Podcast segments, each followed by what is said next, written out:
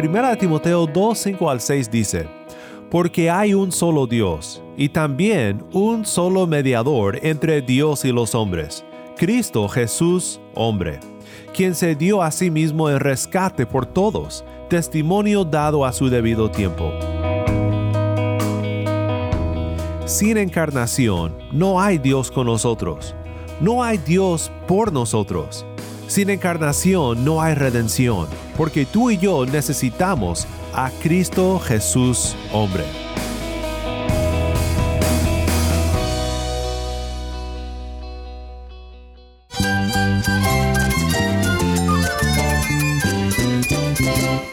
Cristo es la esperanza. Cristo es mi Señor y mi Salvador. Cristo ha transformado mi vida. Cristo es la viña. Separado de Él, nada puedes hacer. Cristo es el camino, la verdad y la vida. Jesús es mi todo.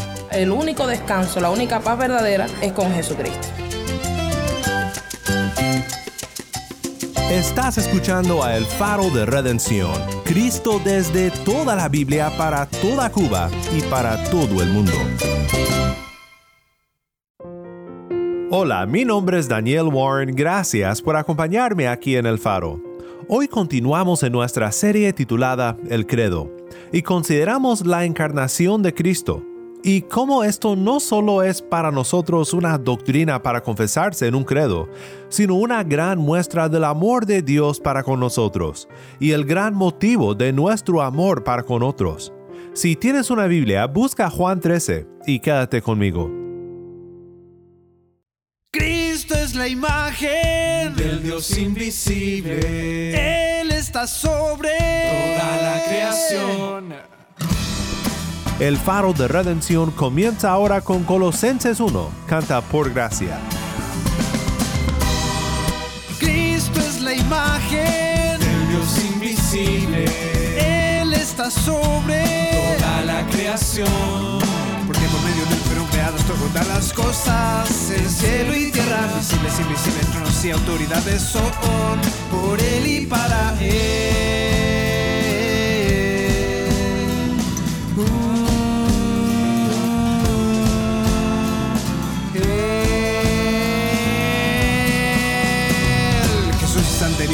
Toda la creación. todo se sostiene por su mediación. Él es la cabeza del cuerpo. ¿Quién es la iglesia? Él es el principio, el primogénito de la resurrección. Cristo es la imagen del Dios invisible. Él está sobre toda la creación todas las cosas, el cielo y tierra, visibles, invisibles, tronos y autoridades son por él y para él. En todo es el primero, al Padre le agradó habitar en él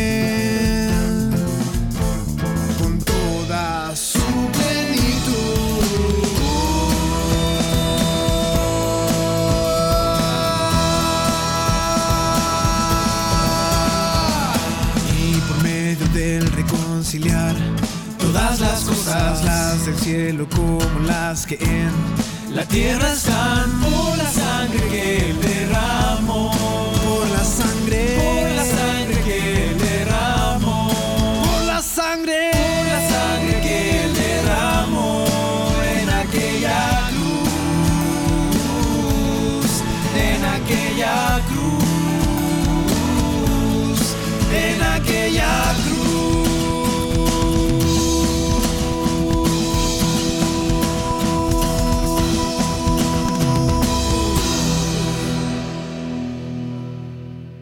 Colosenses capítulo 1 canta por gracia. Mi nombre es Daniel Warren, estás escuchando a El Faro de Redención. Cristo desde toda la Biblia, para toda Cuba y para todo el mundo.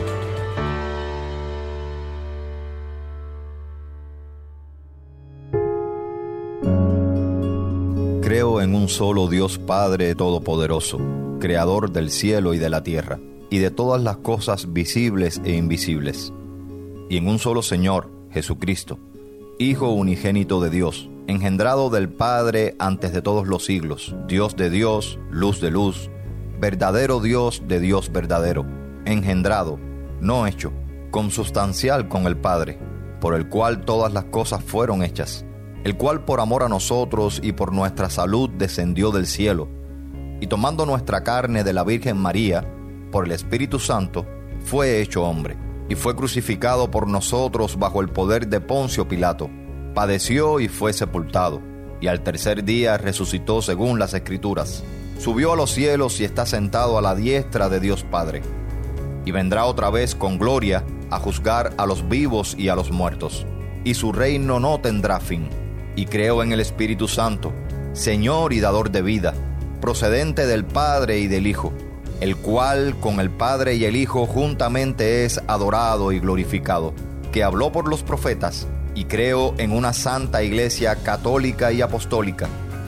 Confieso un bautismo para remisión de pecados y espero la resurrección de los muertos y la vida del siglo venidero. Amén.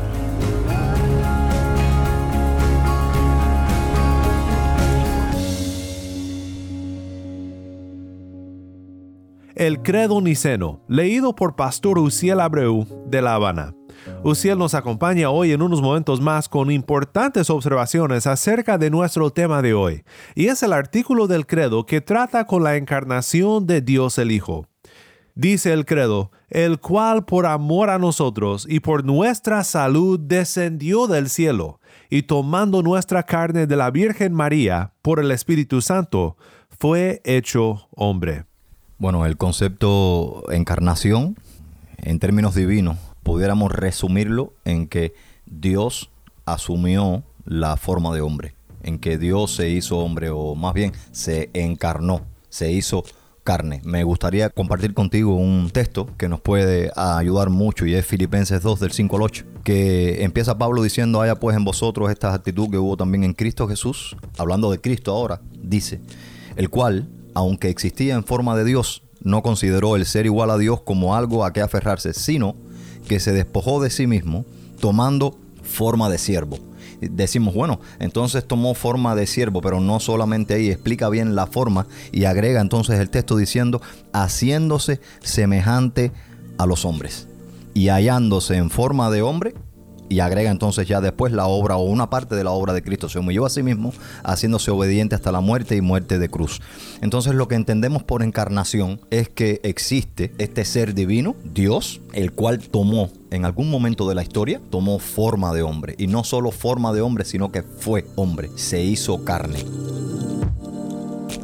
Hay un punto muy interesante aquí y es que este Dios todopoderoso, el texto dice, se humilló y tomó forma de hombre forma de una criatura. Si entendemos bien el concepto entonces, encarnación significa que el creador se hizo criatura, se rebajó y tomó forma de hombre, tomó forma de carne humana. Surge la duda, si Dios se hizo hombre, entonces ¿qué cosa es? ¿Sigue siendo Dios o solamente ya ahora es un ser humano? Y en el caso de la encarnación, eh, en Jesús mismo, digamos, hay un punto central que es de mucha importancia y lo entendemos por la palabra griega que se usa en la Biblia misma para hablar sobre esta realidad de la naturaleza de Jesús, porque de lo que estamos hablando es sobre la naturaleza de Jesús. Si Jesús era hombre o era Dios. Y la palabra que se usa para esto en el griego es hipóstasis. En español lo conocemos como la unión hipostática. Es como la fusión de varias cosas. En el caso de Jesús, estamos hablando entonces de que Jesús tiene una fusión o más bien dos naturalezas. Entonces Jesús sería 100% Dios y 100% hombre. O sea, no es Dios solamente, sino que Dios se hizo carne y ahora no es carne solamente, sino que también tiene el elemento divino. Es 100% Dios y 100% hombre. Y me gustaría explicarte algo muy brevemente. No es como muchos dibujan por ahí, un cuerpecito humano, mitad hombre, mitad Dios. No es que sea 50%, digamos, ese cuerpo lleno de lo divino y 50% lleno de lo humano. Es todo lo contrario. Es 100% hombre porque Jesús tenía toda su humanidad. Jesús pasó, digamos, pasó frío, pasó hambre, debe haber sufrido enfermedades, dolor, lloró cuando vio eh, a Lázaro muerto. Entonces Jesús tenía emocionalmente, psicológicamente, anatómicamente hablando, tenía todas las cualidades de un ser humano. Era 100% hombre, pero también hizo milagros. Resucitó a Lázaro, multiplicó unos panes y unos peces para dar de comer a más de 5 mil personas, caminó sobre el mar, calmó una tormenta. Tenía también entonces todo el poder de Dios, tenía toda la suficiencia de Dios en él. Por tanto, era 100% Dios y 100% hombre. Hay personas que creen en Jesús como en un Superman. Jesús no era un hombre con superpoderes. Jesús era 100% hombre, 100% Dios. Él sabía todas las cosas, tenía todo el poder. A esto se le conoce como la unión hipostática. O sea, este hombre, este Jesús, con dos naturalezas, 100% divino, 100% humano. Le preguntamos a Uziel que por qué era necesario que Cristo fuese hecho hombre, teniendo en cuenta cómo Cristo en su encarnación seguía siendo Dios, Dios hecho hombre, ¿por qué fue necesario lo que confesamos en este artículo del credo sobre la encarnación de Cristo? el cual por amor a nosotros y por nuestra salud descendió del cielo y tomando nuestra carne de la Virgen María, por el Espíritu Santo fue hecho hombre. Bueno, eh, una de las cosas que tenemos que entender sobre la obra de Jesús es que básicamente que nosotros requeríamos de un mediador.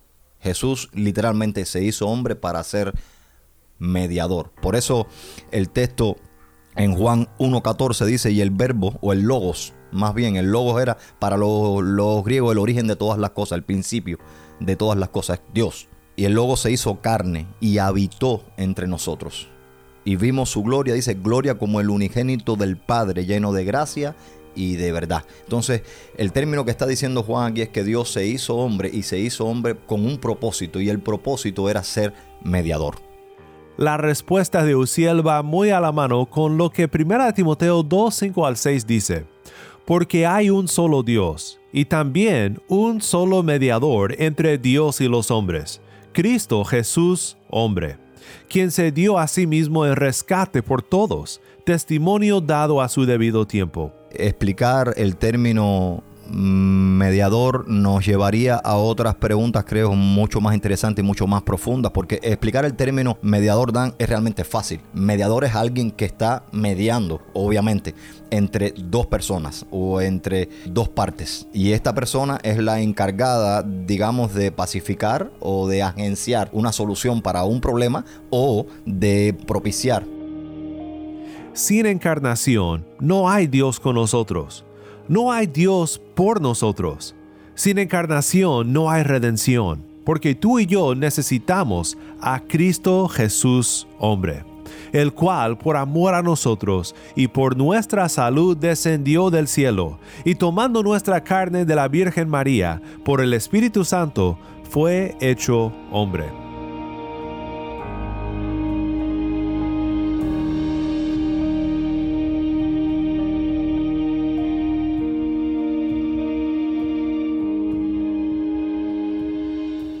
Pues otra cosa que quiero que veas respecto a la encarnación de Cristo es cómo la palabra usa la encarnación como el motivo del amor cristiano. Uziel citó un texto muy clave de Filipenses 2 y su descripción de la encarnación viene en el contexto de un llamado al amor cristiano. Dice Pablo, por tanto, versículo 1 de Filipenses 2, si hay algún estímulo en Cristo, si hay algún consuelo de amor, si hay alguna comunión del Espíritu, si algún afecto y compasión, hagan completo mi gozo, siendo del mismo sentir, conservando el mismo amor, unidos en espíritu, dedicados a un mismo propósito. No hagan nada por egoísmo o por vanagloria, sino que con actitud humilde cada uno de ustedes considere al otro como más importante que a sí mismo, no buscando cada uno sus propios intereses, sino más bien los intereses de los demás.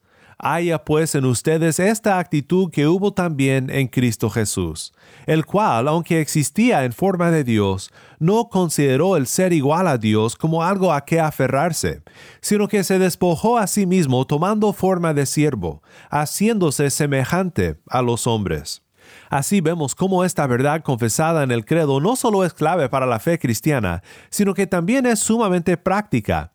La encarnación de Cristo no es solo una verdad esencial de la fe, sino uno de los principales fundamentos y motivos de la ética cristiana. Amamos porque servimos a un Dios que nos amó tanto que por amor a nosotros y por nuestra salud descendió del cielo, y tomando nuestra carne de la Virgen María por el Espíritu Santo, fue hecho hombre. Otro ejemplo de cómo la encarnación de Cristo revela que Cristo es por nosotros, que está a favor nuestro y que esto nos debe de motivar a una vida de amoroso servicio, es Juan 13, 1 al 11, donde vemos a Cristo lavar los pies de los discípulos. Escucha la lectura de esta maravillosa historia mientras lee.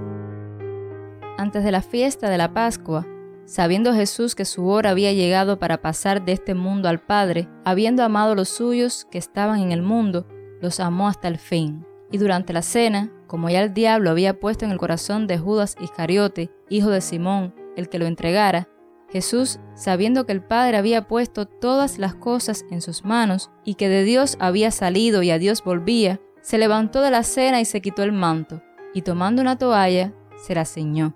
Luego echó agua en una vasija y comenzó a lavar los pies de los discípulos y a secárselos con la toalla que tenía ceñida. Cuando llegó a Simón Pedro, éste le dijo, Señor, ¿tú me vas a lavar a mí los pies?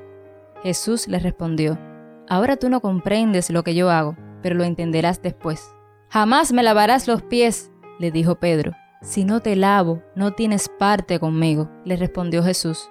Simón Pedro le dijo, Señor, entonces, no solo los pies, sino también las manos y la cabeza. Jesús le dijo, el que se ha bañado no necesita lavarse, excepto los pies, pues está todo limpio, y ustedes están limpios, pero no todos, porque sabía quién lo iba a entregar. Por eso dijo, no todos están limpios.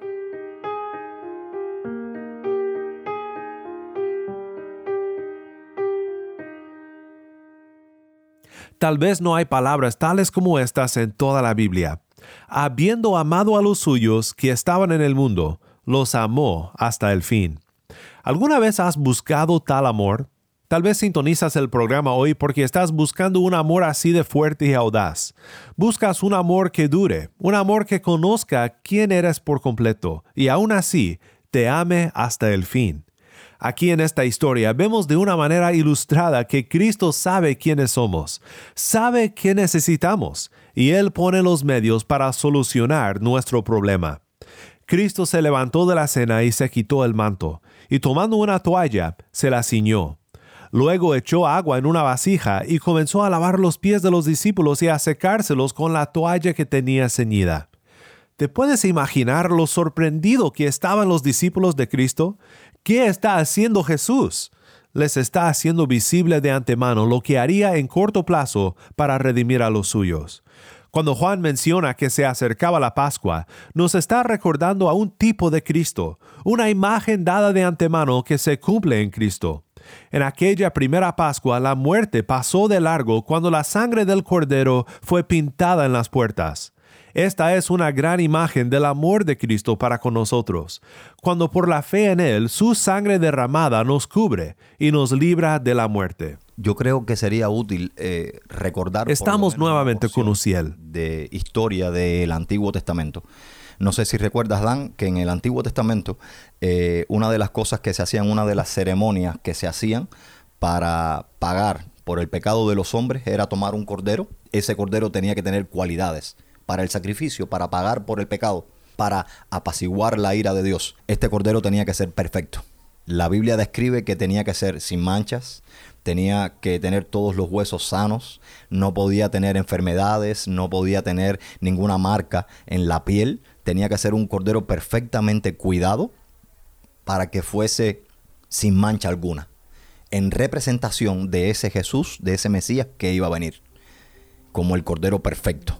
Entonces Juan mismo, Juan el Bautista, lo expone de esta manera cuando lo va a bautizar. Jesús se acerca y Juan lo apunta y dice, he aquí el Cordero de Dios, que quita el pecado del mundo. Jesús califica como mediador porque precisamente es perfecto. Por eso es que es necesaria en Jesús la doble naturaleza. Si Jesús solo fuera humano, Jesús no tuviese la cualidad del carácter de Dios de tres veces santo. Hacía falta sangre inocente. Hacía falta que Jesús fuera completamente santo, completamente perfecto, sin pecado. Por eso es que necesita la naturaleza divina. Gracias, Uciel. Con esto del sacrificio en mente y lo que significa que se esté acercando la Pascua en esta historia, notemos algo más. Nota lo que dice Pedro. No, Señor, a mí no me vas a lavar los pies. Creo que es una buena ilustración de cómo a veces pensamos que otros son los que necesitan la gracia de Dios, pero nosotros no. Por un lado, quizás Pedro lo dice por honor a Cristo, pero hay cierto orgullo en esto también, ¿no crees? En realidad no era noble, sino necio. No tiene objeción cuando Cristo lava a otros, pero no quiere recibir el amor sacrificial de Cristo para sí mismo. Resiste la gracia de Cristo. No la quiere recibir de esta manera. Se le hace extraño, un poco ofensivo. Aunque Pedro cree, aún no ha captado el escándalo de la obra de Cristo y del Evangelio de la gracia. Pero cuando Cristo le dice que es la única manera de estar con Jesús, este amor vence su orgullo y Pedro dice, entonces lávame todo.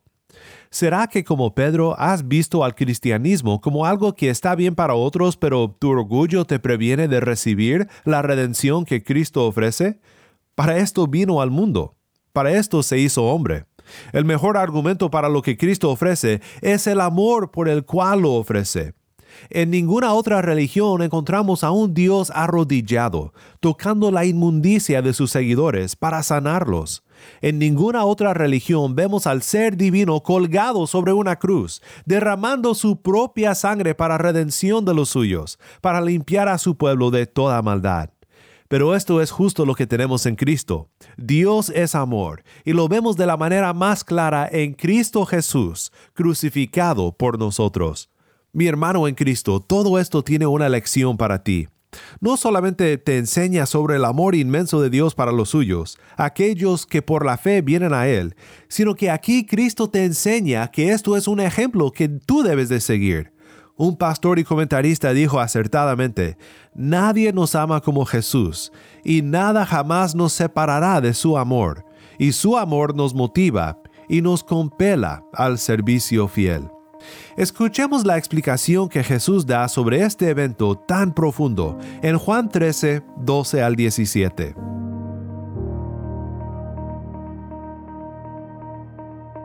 Entonces, cuando acabó de lavarles los pies, tomó su manto y sentándose a la mesa otra vez, les dijo, ¿saben lo que les he hecho? Ustedes me llaman maestro y señor, y tienen razón, porque lo soy. Pues si yo, el señor y el maestro, les lavé los pies, ustedes también deben lavarse los pies unos a otros, porque les he dado ejemplo, para que como yo les he hecho, también ustedes lo hagan. En verdad les digo, que un siervo no es mayor que su señor, ni un enviado es mayor que el que lo envió. Si saben esto, serán felices si lo practican. Jesús no nos está mandando a que literalmente lavemos los pies los unos a los otros, sino que nosotros hagamos lo que este evento figuraba. Entreguemos nuestras vidas sacrificialmente para nuestros hermanos en Cristo.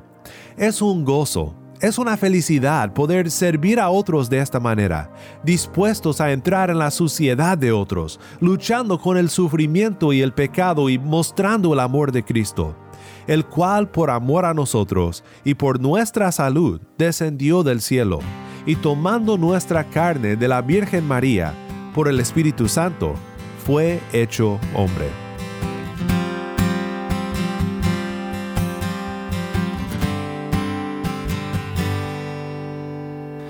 Dios habiendo hablado muchas veces y de muchas maneras en otro tiempo a los padres por los profetas. En estos postreros días los ha hablado por el Hijo, a quien constituyó heredero por quien a sí mismo hizo el universo, el cual siendo el resplandor de su gloria y la imagen misma de su sustancia y quien sustenta todas las cosas con la palabra habiendo efectuado la purificación de nuestros pecados por medio de sí mismo. Se sentó a la diestra de la majestad, se sentó a la diestra de la majestad, se sentó a la diestra de la majestad en las alturas. Se sentó a la diestra de la majestad, se sentó a la diestra de la majestad, se sentó a la diestra de la majestad en las alturas.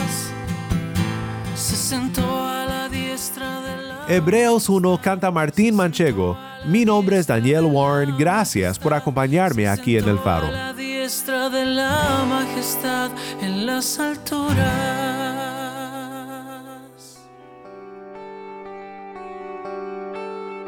Una vez más, gracias Uciel por estar con nosotros en el programa de hoy. Hemos estado estudiando el credo juntos, el credo niceno, un credo que resume de una manera muy hermosa la fe cristiana. Muchas veces los que nos llamamos evangélicos protestantes de nuestro día de hoy no nos preocupamos mucho por los credos, pero creo que en esta semana hemos visto cómo el credo nos ayuda a fundamentar nuestra fe en verdades bíblicas de manera resumida y fácil de recordar y de confesar.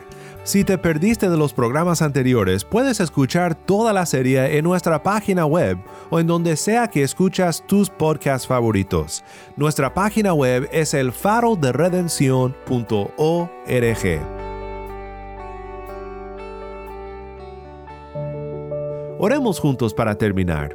Padre Celestial, gracias por Emanuel, Dios con nosotros, Cristo nuestro hombre en el cielo, nuestro mediador nuestro Redentor. Gracias por cómo Cristo, tomando forma de siervo, no solo nos salva, sino que nos conmueve en nuestra vida cristiana a ser siervos de los demás, mostrándoles el amor que hemos recibido. Ayúdanos a siempre seguir el ejemplo de nuestro Redentor. En su bendito nombre oramos. Amén. El Faro de Redención como programa radial fue ideado para Cuba, pero ha crecido a un nivel global y si estás en sintonía fuera de Cuba, te agradezco por pasar estos tiempos con nosotros estudiando temas que nos fortalecen en nuestra fe y en nuestro caminar cristiano. No olvides que también nos puedes seguir en las redes sociales, en Facebook, Instagram y Twitter. Solo busca el Faro de Redención. Allí encontrarás más contenido durante la semana para animarte en tu fe y para mantenerte informado sobre el ministerio del faro. Para más información sobre este ministerio y sobre cómo tú puedes formar parte de nuestra misión, visita nuestra página web elfaroderedención.org. elfaroderedención.org.